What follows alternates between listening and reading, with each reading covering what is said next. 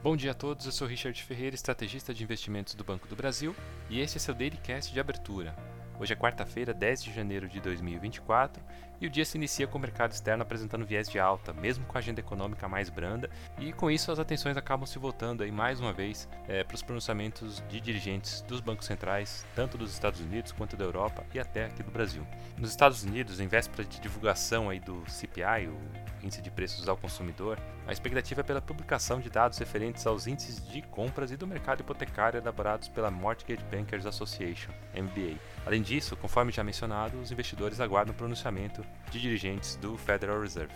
Em Wall Street, os futuros de bolsa operam em leve alta, em compasso com as expectativas dos novos dados de inflação, que certamente devem influenciar na determinação da trajetória de juros no país. Os rendimentos dos treasuries recuaram em todos os vencimentos. Os contratos futuros de petróleo veem um viés de baixa após alta da sessão anterior, depois que o API, o American Petroleum Institute, apontou queda nos estoques da commodity nos Estados Unidos. Para hoje, o Departamento de Energia dos Estados Unidos também deve divulgar eh, o levantamento oficial aí dos estoques no país.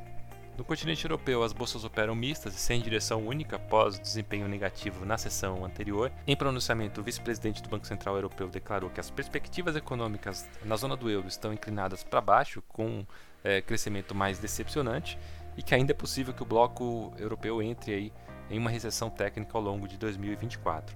O mercado aguarda ainda hoje novos pronunciamentos de dirigentes do Banco Central Europeu e também do Banco da Inglaterra. Nessa manhã, Londres cedia 0,2%, Paris avançava 0,2% e Frankfurt operava com alta de 0,3%.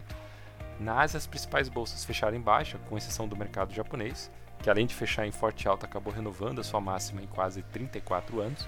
É, então, enquanto as bolsas de Xangai e Hong Kong fechavam com queda ao redor ali de 0,5%, Tóquio acabou fechando aí com valorização superior a 2%.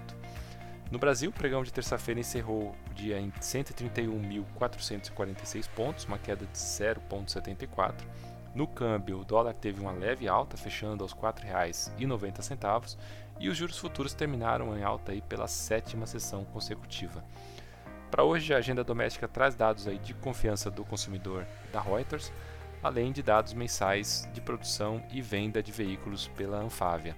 Hoje o BGE também divulga dados importantes aí referentes ao levantamento sistemático da produção agrícola, LSPA, e por fim, a gente ainda conta com a participação de dirigentes do Banco Central do Brasil em uma série de eventos. Ficamos por aqui, um bom dia a todos e até a próxima.